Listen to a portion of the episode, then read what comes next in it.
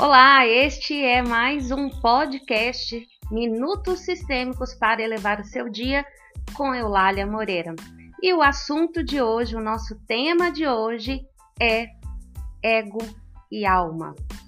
E quando a gente diz ego, a gente às vezes fica um pouco perdido, um pouco sem compreender né, o que significa realmente a força do ego no nosso processo de autoconhecimento, no nosso processo terapêutico de cura interna. E eu gosto de usar muito essa reflexão que eu vou dizer agora para você. Então, é, o ego, ele, ele sempre vai lamentar. Eu perdi. Nossa, como eu perdi. O lamento é muito presente no ego. Enquanto a verdade da alma, ela sussurra no peito, ela sussurra no coração e ela diz assim: agora eu estou mais leve e a minha bagagem, aquela bagagem que eu carregava e você me ajudou a soltar, já não pesa tanto. Olha, essa foi uma das sabedorias mais lindas, sabedorias sistêmicas mais lindas que eu aprendi com o Mahalila. Foi compreender a voz do ego e sentir a voz da alma. Eu já vivia de forma intensa na minha vida essas duas vozes na minha vida interna, né, como terapeuta, no meu processo interno de cura, mas não com a clareza e a sabedoria sistêmica que o Mahalila me trouxe quando eu fiz a formação como terapeuta profissional, né, para trabalhar com o Mahalila como um instrumento terapêutico de cura. Então, em qualquer situação, em qualquer momento que você identificar e sentir uma perda, o ego ele vai criar esse lamento e ele vai criar uma tormenta, algo sem fim, interminável e desesperador. Um relacionamento que termina, uma amizade que se afasta, uma demissão que chega inesperadamente, e aqui a lista ela pode ser interminável porque oportunidade para te manter no lamento, o ego, também muito conhecido como mente, né, te dará infinitas razões para aumentar. Então é claro que tudo isso é óbvio que isso gera uma dor e cada um de nós sente essa dor de uma maneira. E a dor é, vale ressaltar e é preciso ressaltar que ela é legítima, ela é real e realmente dói, dói muito. Mas às vezes a sensação até, né, é de arrancar um pedaço na gente. Porém, é, se a gente se manter no, no sofrimento daquela perda, é, aí já não é mais realmente uma dor, mas é uma produção mental do ego, porque o ego não gosta de perder. O ego não inclui a possibilidade de expressar a emoção que gerou no momento que você perdeu.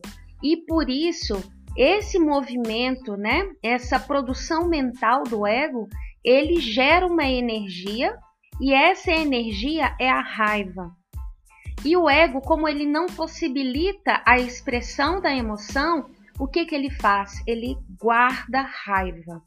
E a alma, a nossa alma, ela passa a guardar raiva todas as vezes em que eu me recordo daquela situação e mais uma vez eu trago lamúria, eu trago lamento e mais uma vez eu reforço eu perdi e mais uma vez eu vou me sentindo cada é, vez mais inferior, menor, e cada vez mais eu vou perdendo a força do pertencimento. E cada vez mais o, o, a falta de equilíbrio vai sendo uma presença na nossa vida. E esse momento né, de lamúria, de lamento que o ego traz, e esse sofrimento mental e diário que o ego traz, é, por que, que ela acontece? Porque a mente, Imagina só, a mente ela tem uma visão de formiga.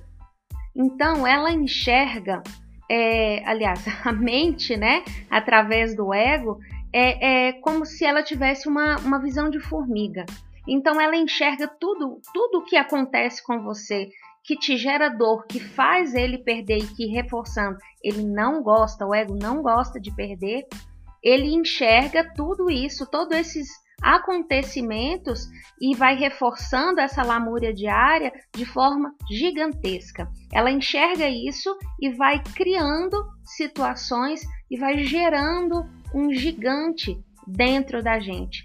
Então, todos os acontecimentos que geram dor, que geraram dor na minha vida, acabam ficando mal dimensionados dentro de mim e a minha alma vai ficando sobrecarregada e ela vai ficando pesada. E aí eu já não começo a fluir na vida, mas eu começo a arrastar na vida.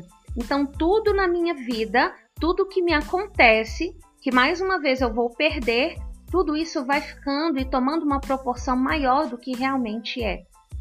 Então, o ego, nessa, nessa forma, né, de compreender, de entender a emoção como uma grande perda, ela vai, na verdade, não nos fazendo guardar raiva, mas a gente vai guardando poder pessoal, porque é essa energia que a raiva traz. A raiva, ela não é ruim.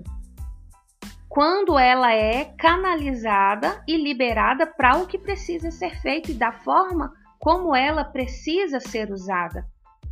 E todas as vezes em que eu lamento, que eu guardo essa raiva não expressando que realmente eu fiquei chateada, que eu realmente deveria falar com aquela pessoa o que eu senti. Você pisou na bola, eu também pisei na bola, ok, mas você me fez sofrer, isso tá doendo pra caramba, ok. Sente o que precisa sentir, libera e deixa aí. Mas o ego não, não consegue fazer isso, ele não consegue dar a oportunidade para a alma sentir a dor e realmente sentir aquela perda, aquela dor física que às vezes gera na gente.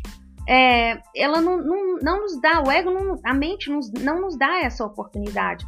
Isso vai sendo guardado através da emoção da raiva, mas na verdade a gente vai cada vez mais guardando poder pessoal e a gente passa a dia a dia a deixar a nossa vida, a rede da nossa vida, quando eu guardo poder pessoal, é na mão do outro. E a alma, né? Nessa história toda, como é que ela fica?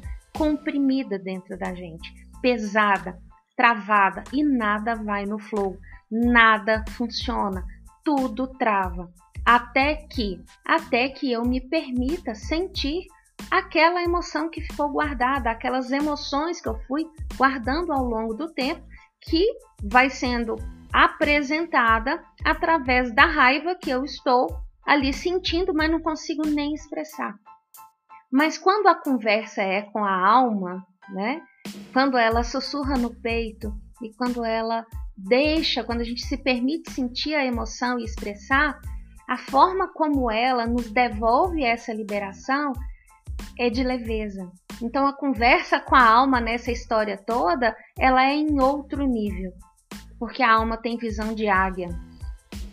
Dessa forma, vendo a alma olhando tudo que nos acontece na vida, lá de cima, com os olhos e a visão ampliada da, da águia, é como se a vida, a nossa vida, fosse um grande tabuleiro harmônico e divino. Então a alma ela não se desespera, ela entrega ao fluxo da vida e ela permite enxergar todos os propósitos ocultos daquilo que nos acontece, até as perdas que nos dói tanto. Ela compreende o propósito do que aquilo aconteceu, mesmo doendo. A alma permite que aquele ciclo se encerre, ela permite que aquela pessoa se vá, ela deixa ir e a alma sabe que aquilo que vai embora ou termina, ela tem uma finalidade, que é de liberar os caminhos e levar a vida para um outro nível, para o nível de plenitude e de equilíbrio. E você tem consciência disso? Você já tinha parado para analisar desta forma o ego e a alma? E hoje, tendo consciência disso, depois dessa nossa conversa aqui, o que você escolhe? quero deixar essa pergunta para você. Você escolhe continuar com a visão da formiga ou você escolhe se alinhar aos olhos da águia? Agora é com você. Um grande abraço.